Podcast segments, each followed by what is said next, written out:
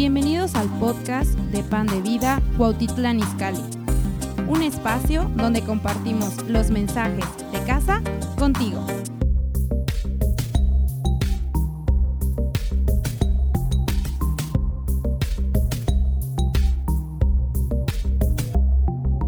Mira, hay, hay uno de esos pasajes en los que Jesús no dice nada, pero dice todo. Y me encantan esos pasajes.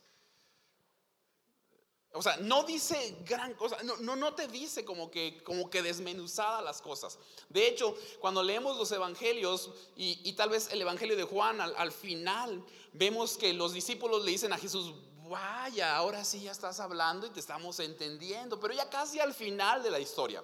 Y hay pasajes donde Jesús parece ser que no dice nada, pero yo creo que está diciendo todo. Y quiero, quiero que veamos uno de esos pasajes, ¿te parece? Para empezar uno de esos pasajes magníficos, son las palabras de Jesús. Y es una escena curiosa porque se le está acercando un hombre experto en la ley, que era Nicodemo. Se le está acercando a Jesús y, y, tal vez Nicodemo tiene una buena intención al acercarse a Jesús, como muchos de nosotros, y le está haciendo preguntas que yo pienso que son honestas. Pero como que Jesús, las respuestas de Jesús son un poco ambiguas, si quieres verlo así. Y está en Juan 3, acompáñame, aquí está en tu pantalla, mira. Dice, Nicodemo le pregunta, ¿cómo puede uno nacer de nuevo siendo ya viejo? Pregunta Nicodemo. ¿Acaso puede entrar por segunda vez en el vientre de su madre y volver a nacer? ¿Eso, eso puede pasar? Y mira, mira, mira lo que, lo, lo que dice. Yo te aseguro, dice Jesús, que el que no nazca de agua y del Espíritu no puede entrar en el reino de Dios. Y aquí como que Jesús a mí se me hace que se pone un poco ambiguo, porque dice, lo que, no, lo que nace del cuerpo es cuerpo, obvio, lo que nace del Espíritu es Espíritu. Mira lo que dice el verso 7, eh, dice, no te sorprendas de que te haya dicho, tienes que nacer de nuevo. Y aquí hay un, en, el verso 8, si, si, lo tenemos aquí en la pantalla, ese, dice, dice algo interesantísimo. El viento sopla por donde quiere y lo oyes silbar, aunque ignoras de dónde viene y a dónde va. Lo mismo pasa con todo el que nace del Espíritu. Jesús está, en cierta manera, está evocando un pasaje que ya estaba en el Antiguo Testamento, que estaba en Eclesiastés. Eclesiastés 11:5 dice, así como no sabes por dónde va el viento, ni cómo se forma el niño en el vientre de la madre, tampoco entiendes la obra de Dios, creador de todas las cosas. Hay dos conceptos aquí en esta lectura que hemos, que, hemos tenido, o dos, sí, do, do, dos, dos, conceptos, o dos, dos puntos, ¿no? Número uno, Jesús está hablando del viento, viento, viento. Y número dos, nacimiento, nacer. Está hablando del viento y, y, de nacer. Y mira, te, te, tengo que contar algo de mí. Yo pierdo todo. Pierdo todo. Literalmente todo lo que se pueda perder en la vida lo, lo he perdido. No sé, díganme algo y les apuesto que lo he perdido. Eh, pierdo las llaves de mi coche todos los días. No, no, no te estoy exagerando. Todos los días la pierdo en algún lugar. Y, y, y lo peor es que me acabo de bajar. A veces me, se me hace tan chistoso porque me acabo de bajar. Puse la alarma, entro a mi casa y ya no la encuentro. Digo, ¿cómo la pude? Yo me sorprendo de cómo puedo, he desarrollado una capacidad artística para perder cosas. O sea, de que literalmente ni sé cómo me sale. Pierdo todo. Una de las cosas que, que, que, tiendo a perder, obviamente, pues son lo, las credenciales, el INE, eh, la licencia yo nunca la saco por más de dos años, o sea, de verdad siempre la saco por un año, porque digo, al fin y al cabo la voy a perder, voy a tener que venir a pagar el repuesto, ¿para qué pago tres, cuatro, cinco años se va a perder? ¿No? De verdad. Y entonces yo, yo pierdo todo. Cuando entramos a pandemia, yo no tenía, yo, yo, mi pasaporte se había vencido, había perdido el INE. Y la licencia fui a sacarla porque dije, no puedo entrar, irme al encierro sin ningún documento. Y la fui a sacar. Y el día en que fui a sacar la licencia, llegué a la oficina de gobierno. ¿Y qué creen que me dijeron? Ya no hay citas presenciales, todo es por online. Y no sé hasta cuándo hay fechas. Y, ay, qué aburrido. Bueno, no tuve en toda la pandemia, créeme, El año pasado que yo vine aquí, yo no tenía ningún documento, o sea, creo que mi acta de nacimiento, quién sabe dónde la tiene mi mamá guardada, y, era lo único que tenía, no tenía pasaporte, no tenía INE, no tenía eh, nada, nada, nada, porque pierdo todo. Y, es que esos documentos nos dan una identidad de nuestro nacimiento. Y, yo pierdo todo. Y, quiero, quiero acentuar tantito eso porque Jesús está hablando del nacimiento, pero también está hablando del el viento. Y, del viento es, es, una de esas cosas que tenemos en la naturaleza, de las cuales se nos cuesta mucho trabajo a los seres humanos hablar cuerdamente de lo que es el viento. Quiero, quiero que veas un video. Mira, mira este video del viento. A mí se me hace muy interesante este video. Es invisible. No lo ves, no ves el viento, pero sin embargo, pues... Mueve las cosas aunque no tiene manos. Es mágico. Esto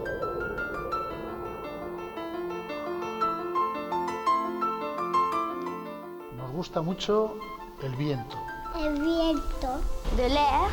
Céfiro es un viento que es muy benefactor. Así hemos llamado al primer burro que ha venido aquí a limpiar nuestros prados. Bueno, el viento puede ser muchas cosas, ¿no? Separa el grano de la paja. El viento es poesía. El viento es ver volar una gaviota.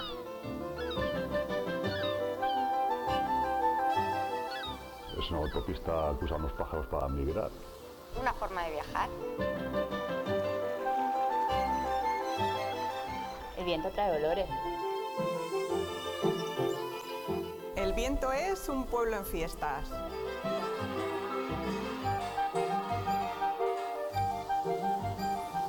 El viento nos trae sonidos. El viento es atar una cinta y pedir un deseo. El viento. El viento mueve la semilla, ¿no? Y la vida.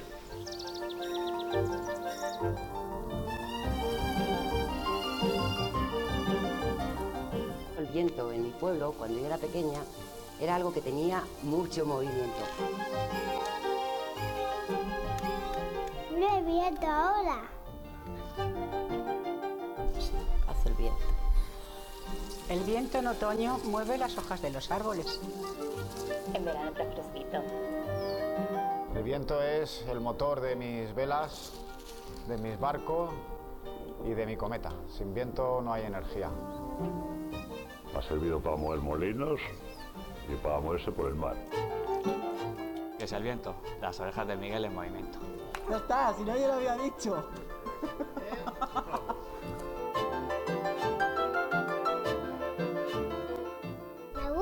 gusta el viento. Chipum. Sopla y pide un deseo.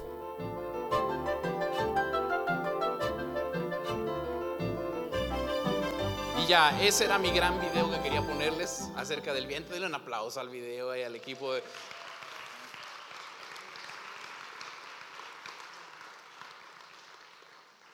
No sé si a ti o a mí, a lo mejor aquí voy a meter un terreno medio escabroso, pero a mí me llegó a molestar el optimismo excesivo de ciertas personas en la pandemia.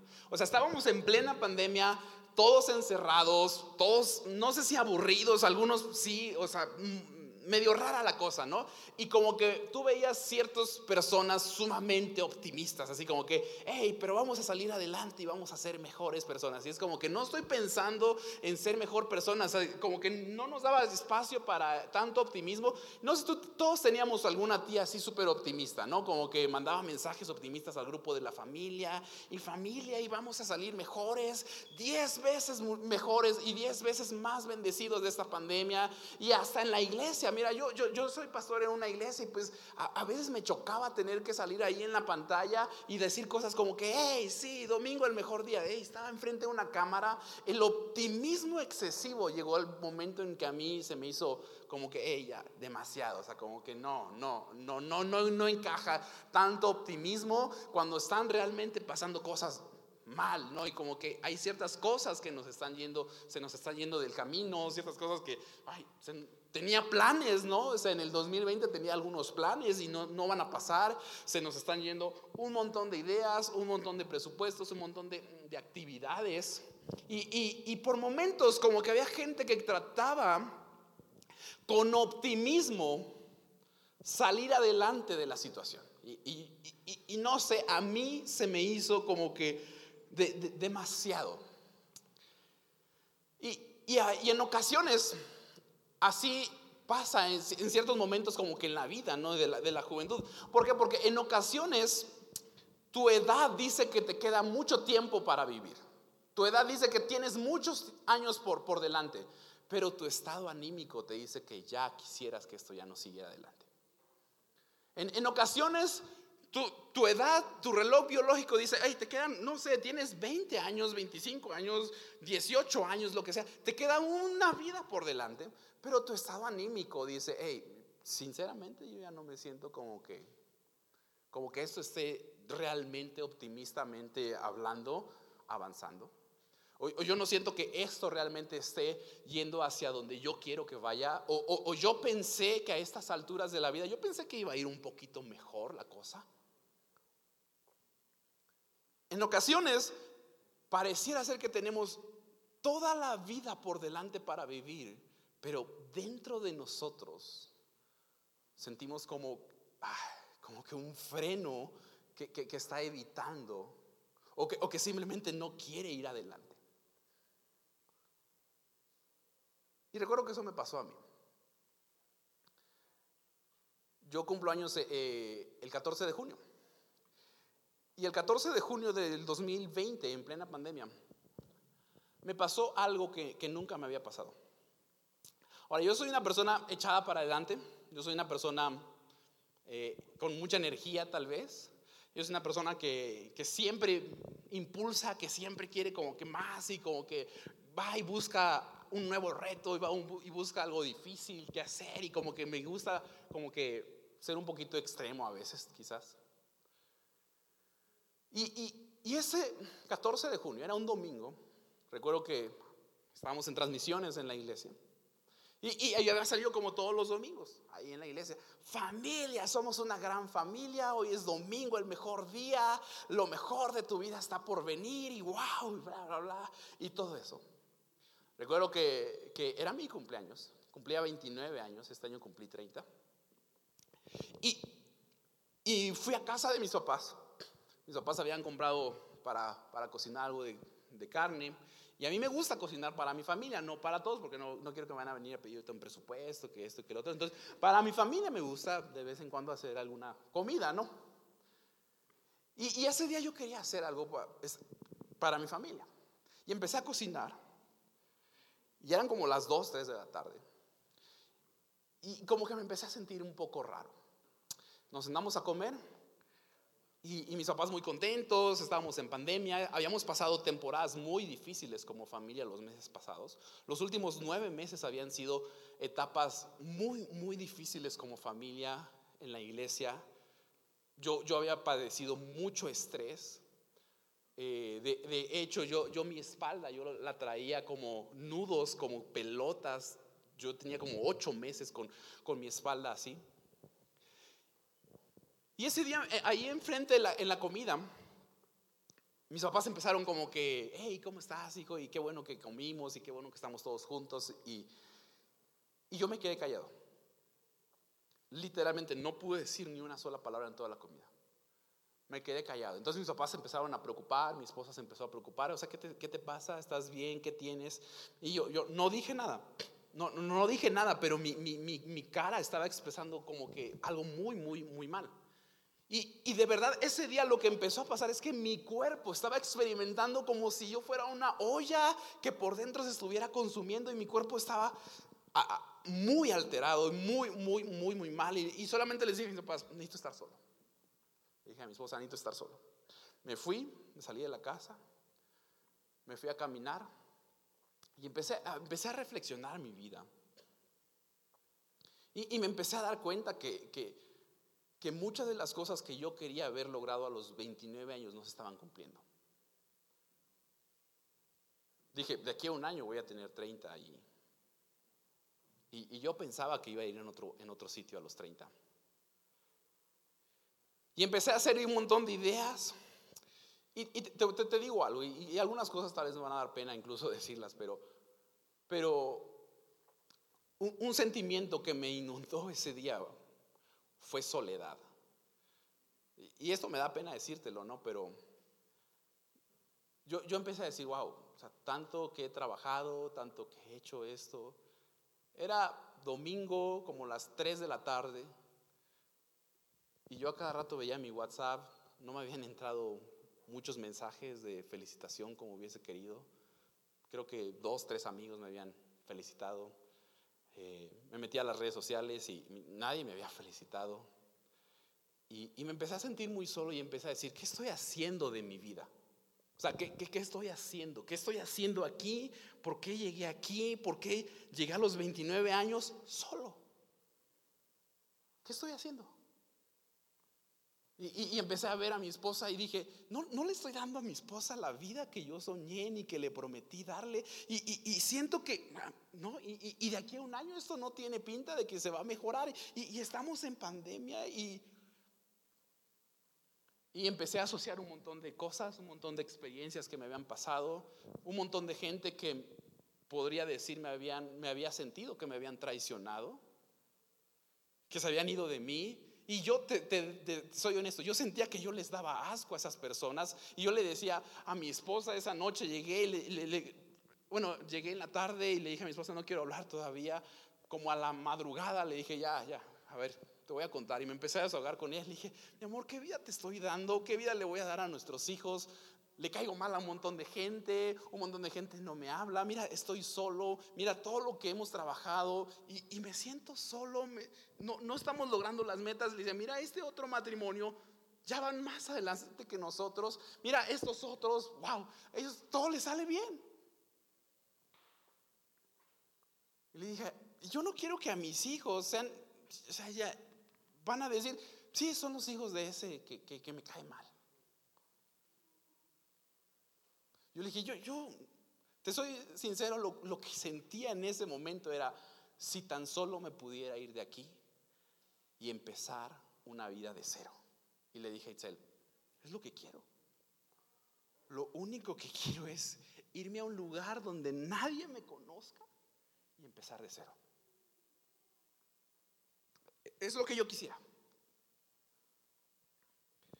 Recuerdo que Pasaron las semanas y no mejoró la cosa, empeoró. Se lo conté a mis papás. Y mis papás son esos papás optimistas, ¿no? Como que siempre te, echan ganas, como que bien, hijo, tú puedes, sal adelante, ¿no? Y recuerdo que esa vez mi, papá en especial me dijo, wow, o no sabía que te sentías así, me da mucha tristeza que te sientas así. Y en ese momento mi papá hizo algo, validó mis emociones. Me dijo, creo que tienes razón en mucho de lo que estás diciendo.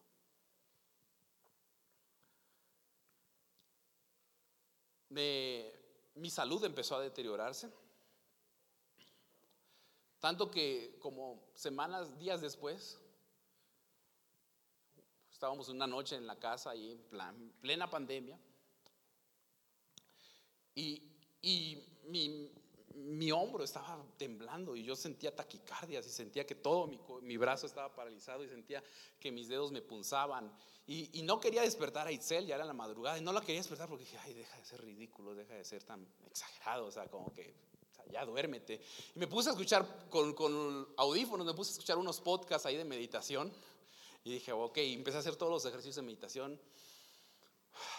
Respira, Busqué en internet, leí cómo relajarme, intenté todo y no pude. Hasta como a las 2 de la mañana desperté y le dije, no, no, necesito ir al médico. No, no aguanto, o sea, siento que, que, me está, algo, algo me está pasando muy raro en mi cuerpo. Y, fuimos al médico, llegamos a, en la madrugada, buscamos un hospital, llegué a un hospital y, y, me dice, me dice la, la persona, el, el, médico que me atiende, me dice, mira, me checaron todo, todos los, los los síntomas, o no, los signos vitales, sí, los signos vitales. Me dice, mira, todo está normal. Hazte estudios para de, como que evitar que no tengas ningún padecimiento raro. Me dijo, pero tienes que cuidarte porque lo que está pasando es que tu cerebro está creando en este momento un paro cardíaco. Es decir, tu cuerpo está bien, tú estás bien, pero tu cerebro está tan cargado emocionalmente que en este momento estás creando con tu cerebro un paro cardíaco. Entonces le dije, ¿sabes qué? Necesito irme unos días de encierro, solo. Y me fui a un encierro. Quiero que veas una imagen. Aquí, aquí tenemos una, una imagen. Y, es un molino de viento. Y, y, es que los molinos de viento, su función es transformar, vamos a decirlo así, su, su, definición científica es transformar energía eólica en energía útil. Eso en español es que utilizan una energía que no proviene de ellos para transformar algo que por sí mismo no tiene utilidad en algo útil. Es decir, el molino de viento utiliza una energía que no proviene de él para transformar algo que por sí mismo no es útil en algo útil. Y, esa es la función de un molino de viento. Yo, y, yo, y yo estoy aquí esta noche hablando a una audiencia que yo sé que muchos de ustedes pueden sentirse, identificarse como yo.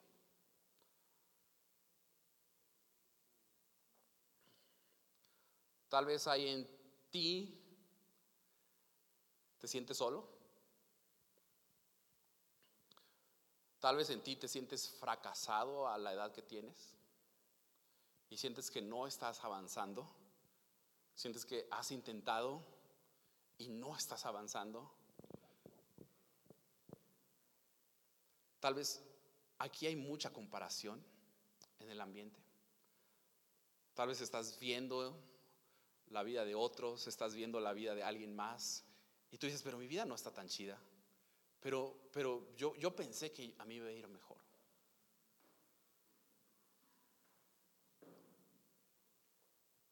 Quiero que veas este molino de viento. Porque lo que quiero decirte esta noche es que tú eres un molino de viento.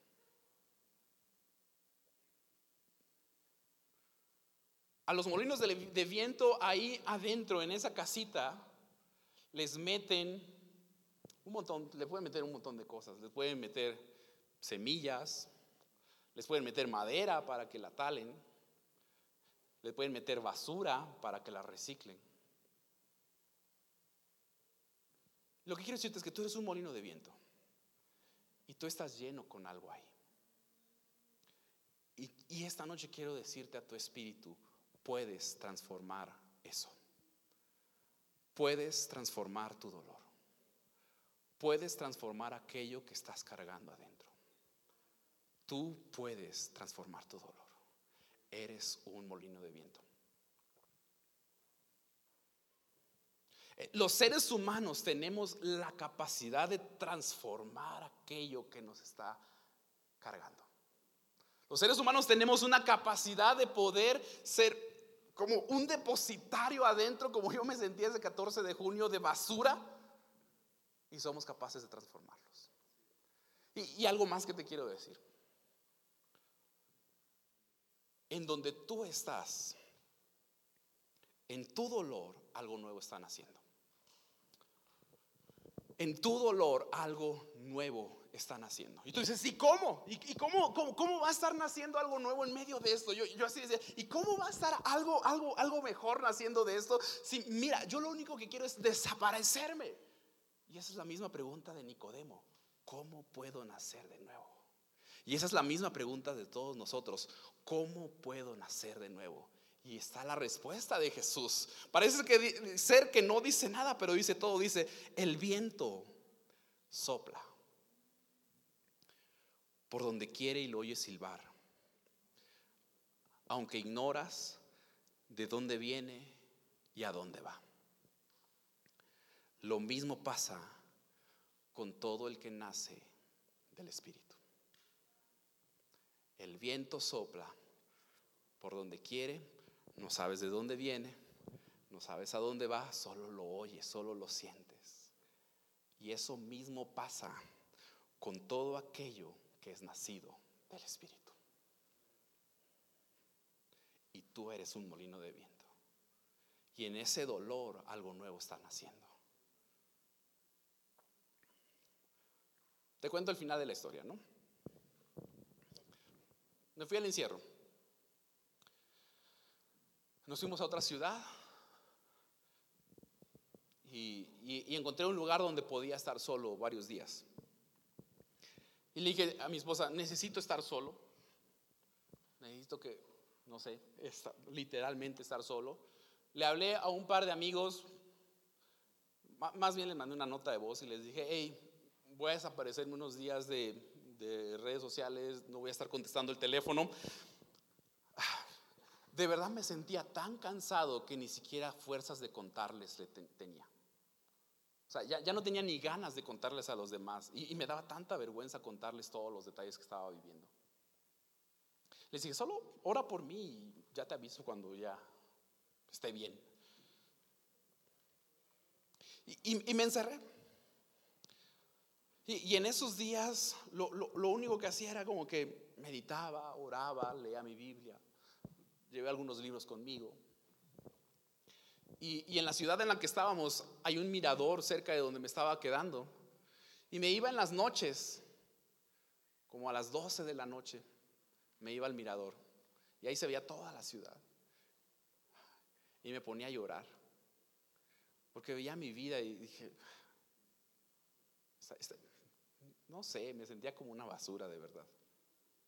Y me ponía a llorar y le decía, Dios, solo quiero irme de aquí, de donde estoy, y empezar de cero en otro lugar, donde nadie me conozca, ay, donde no tenga que caerle bien a la gente, ni yo me, ni, ellos me tengan que caer bien a mí, no sé. yo dije, no soy tan mala persona tampoco, pero solo quiero algo nuevo. Recuerdo que una noche, que fueron varios días, una noche terminando, eh, me subí al coche y sentí que el Espíritu Santo me dijo, solo adora, solo adora. Solo adora. Y subí todo el volumen a mi estéreo del coche y empecé a adorar y, solamente dije, quiero empezar a callar mis voces internas y quiero solamente, si, si tal vez voy a gritar y empecé a gritar ahí en mi coche, simplemente decir que Jesús es el rey de mi vida y solamente como que no sé si llámale terapia, llámale, no sé qué rayos hice en ese momento, pero lo único que quise hacer es callar todo lo que estaba yo cargando adentro y decir Jesús es rey sobre mi situación. Y solamente hice eso, eso hice. Y no pasó nada, no pasó nada. Y seguía haciendo. Casi no dormía, despertaba en las madrugadas, ponía a pensar, le daba un montón de vueltas a las cosas. Y una mañana recuerdo que había despertado temprano, había ido al mirador también a orar temprano. No sé si a orar o a llorar y a quejarme, más bien lo segundo. Y regresé al donde me estaba quedando, era una hacienda. Desayuné y empecé a leer. Y esa mañana lo que te puedo decir es que sentí como el viento del Espíritu Santo sopló de nuevo en mi molino. Y, leí esto, quiero, quiero, quiero contártelo. Estaba leyendo un libro de, un autor que se llama Henry Nowen y decía, dice esto, creo que aquí tienen los chicos. Sabes que algo totalmente nuevo verdaderamente único está sucediendo. Está claro que algo está muriendo en ti y algo está naciendo. Sientes una extraña tristeza, emerge una enorme soledad, pero no estás asustados. Te sientes vulnerable, pero al salvo al mismo tiempo. Y recuerdo cuando leí esto último, solamente empecé a llorar. Porque dice, Jesús está donde tú estás y te indicará el próximo paso. Y en ese momento sentí que de verdad Jesús estaba donde yo estaba. Y empecé a sentir la presencia de Jesús como nunca en mi vida sentido. Jesús está donde tú estás y te indicará el próximo paso. Y supe que Jesús estaba conmigo y supe que Él iba a estar conmigo. ¿Y sabes algo? Una noche antes me había llegado este presentimiento, Porque yo realmente entré a, este encierro y le dije a mi esposa, mira mi amor, de aquí tengo que definir qué sigue para nuestra vida. Porque yo le dije, yo no te quiero dar un esposo deprimido un año más de vida. Le dije, tú no te mereces esto, tú no te casaste para vivir con alguien que está así. Y, y- y yo estaba debatiendo entre irme de donde vivía o quedarme, pero decía, pues ¿para qué me quedo? Y una noche antes yo, yo sentí que, que Dios me dijo esas cosas raras que yo no te puedo explicar realmente, pero que se sienten, ¿no? Dame por loco si quieres. Se- se- sentí claramente que Dios me dijo, mira Iván, si tú sales te voy a bendecir y si tú te quedas te voy a bendecir. Y esa mañana cuando leí Jesús está donde tú estás y te indicará el próximo paso, yo supe que Jesús estaba conmigo. No te puedo decir cuánto supe que Jesús estaba conmigo. Te soy honesto, no me dijo ni A ni B, no me dijo vete, no me dijo quédate, solamente supe que Él estaba conmigo y eso fue suficiente a partir de ese momento para mí. No necesitaba que me dijera, ah, es por acá el camino, es, es A o es B, o toma esta decisión, o toma estos parámetros, o cambia esto. No, no, no, solamente supe que Jesús estaba conmigo y Él me iba a indicar el próximo paso. Y eso fue suficiente. Y ese día yo volví a nacer. ¿Sabes por qué? Porque ese día yo sentí como el viento sopló de nuevo en mi molino. Si puedes poner otra vez la, imagen del molino de viento. Y si me ayuda la- el equipo de banda. Yo sé que hay cosas cargando aquí en este molino. Yo sé que hay cosas que tal vez tú estás cargando en este molino. Y quiero que simplemente tú te imagines siendo ese molino. ¿Qué, tiene adentro ese molino? ¿Qué tiene adentro tu molino? ¿Tiene comparación? ¿Tiene depresión? ¿Tiene soledad? ¿Tiene ansiedad? ¿Tiene tristeza? ¿Qué tiene adentro?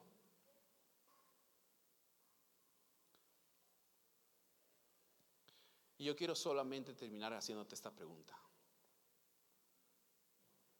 ¿Tú eres ese molino? ¿Tú anhelas que algo nuevo nazca en tu vida? ¿Qué es lo único que necesitas para transformar ese dolor?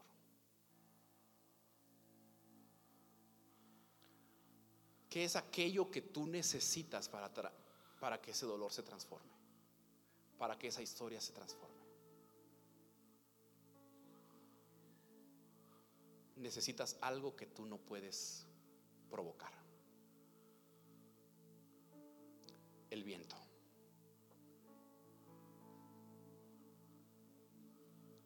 Pero algo que sé quién sí puede provocar. Y que sé quién provocó en mí. Porque el viento sopla y no sabes a dónde va ni de dónde viene, pero lo oyes. Y así son los que son nacidos de quién? Del Espíritu. Tú eres ese molino de viento.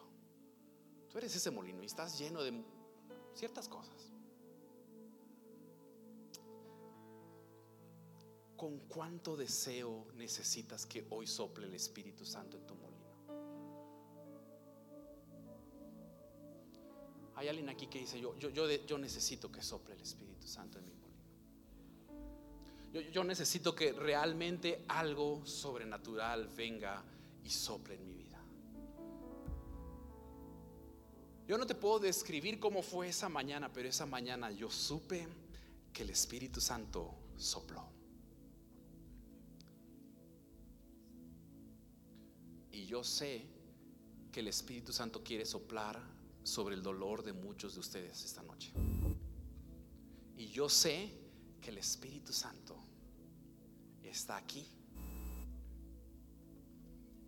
soplando sobre comparación, sobre depresión, sobre tristeza, sobre ansiedad, sobre escasez, sobre luto,